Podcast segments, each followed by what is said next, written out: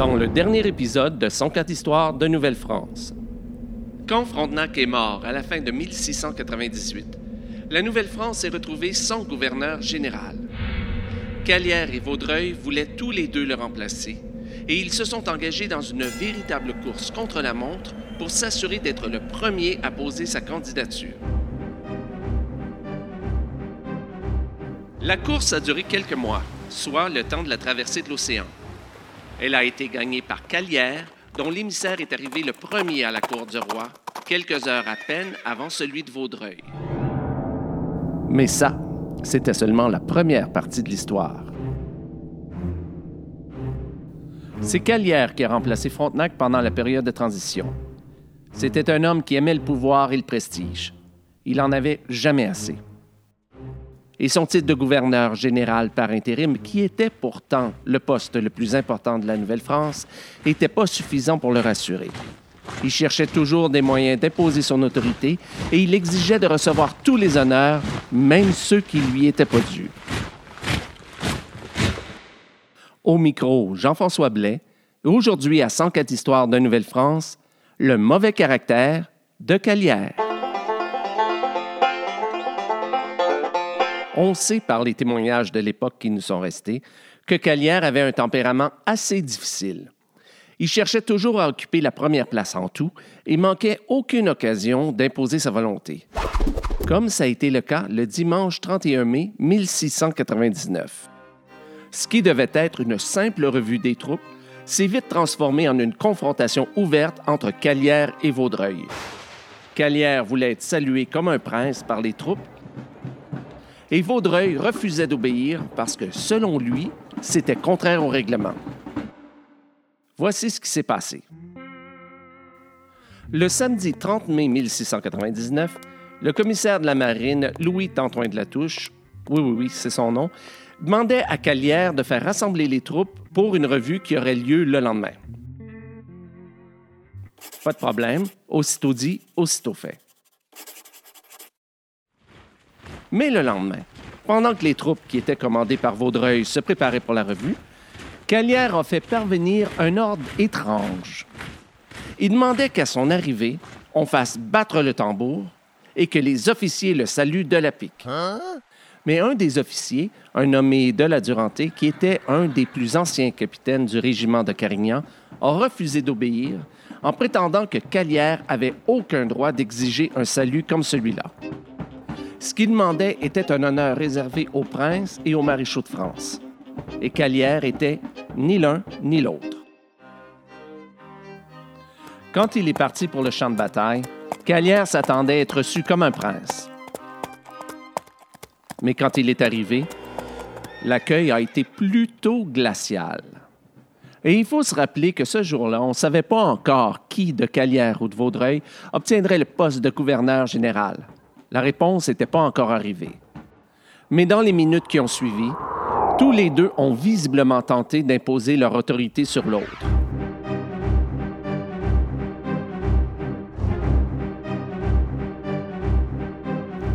Vaudreuil s'est tranquillement approché de Calière, qui était resté en sécurité dans sa calèche. Lui a fait comprendre qu'il était impossible de lui obéir parce que c'était contraire au règlement mais Calière insistait. Monsieur, j'insiste.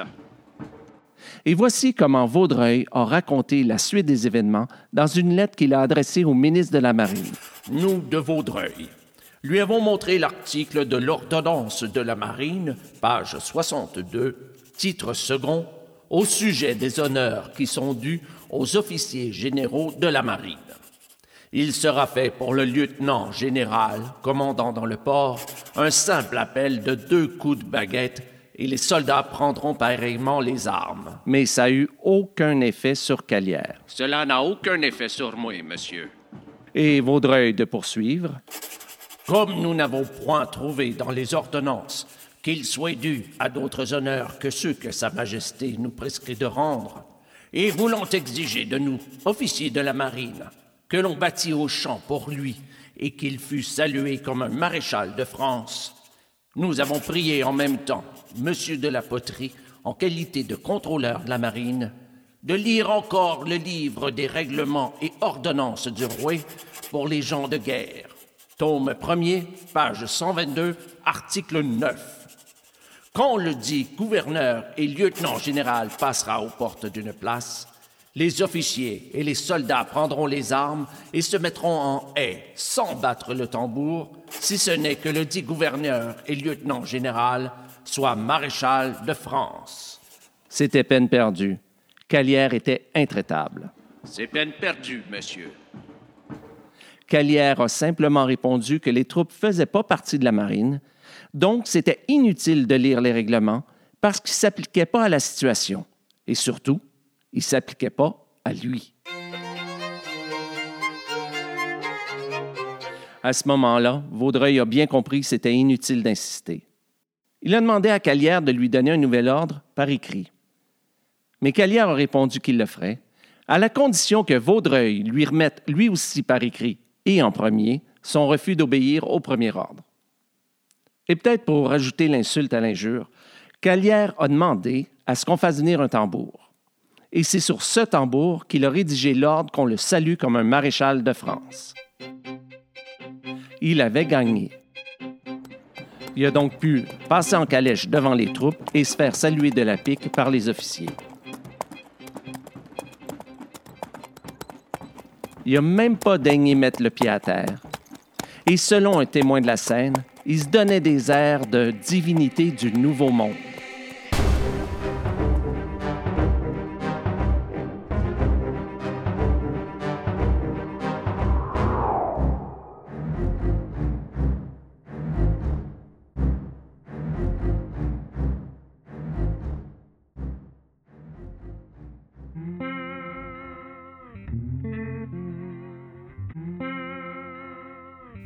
Calière n'était pas en place depuis six mois, qui avait déjà la réputation d'avoir un mauvais caractère. Champigny, l'intendant de la Nouvelle-France depuis 13 ans à ce moment-là, s'en était même plaint dans une lettre. À mon égard, il a débuté avec tant de hauteur et d'une manière si désobligeante que je n'avais encore rien vu de pareil ni d'approchant depuis 13 ans que j'ai l'honneur d'être intendant en ce pays. Et dans la même lettre, on apprend que c'était pas la première fois que Calière exigeait d'être salué comme un prince par les troupes. Mais Vaudreuil, le contrôleur de la marine et le commissaire de la marine étaient décidés à ce que ce soit la dernière. Au cours des jours qui ont suivi, ils ont rédigé et ils ont envoyé plusieurs lettres au ministre de la Marine pour se plaindre de l'attitude de Calière. Et la réponse du ministre est un petit bijou de réponse de politicien et donne raison à tout le monde. D'un côté, le ministre de la Marine déclarait que le gouverneur général d'une colonie avait, effectivement, le droit d'être salué comme un prince ou comme un maréchal de France. Mais cet honneur s'étendait pas à son remplaçant. Donc, le ministre semblait donner raison à Vaudreuil. Mais d'un autre côté, Calière prétendait qu'il avait droit aux honneurs qu'il demandait. Parce qu'au moment des faits, le roi l'avait déjà nommé gouverneur général officiellement. C'est juste que la lettre qu'il confirmait n'était pas encore arrivée en Nouvelle-France. C'est évident que l'histoire de la revue des troupes, quand on la prend hors contexte, est certainement pas assez pour juger du caractère d'une personne. Mais c'est pas la seule fois où Calière a fait preuve de son mauvais caractère. Par exemple, pendant la période de transition, il voulait que le Conseil souverain reconnaisse sa nomination officiellement avant même d'avoir reçu la confirmation du roi. Il a aussi refusé de reconnaître à Vaudreuil le pouvoir de le remplacer si jamais il venait à mourir. Il voyait ça comme une atteinte à son autorité, alors que lui-même a remplacé Frontenac à sa mort. Ensuite, étant jamais satisfait du pouvoir qu'il avait, il a même cherché, en 1700, à obtenir le contrôle sur la Louisiane, alors que c'était à ce moment-là une colonie distincte. Et finalement, il y a eu des démêlés avec les commerçants qui s'étaient regroupés en une compagnie qui s'appelait la Compagnie de la Colonie, il disait de cette compagnie qu'elle représentait une nouvelle puissance en ce pays. Calière n'a pas été un mauvais gouverneur général, mais ça n'empêche pas qu'en lisant les sources, il se dégage une impression qu'il avait mauvais caractère.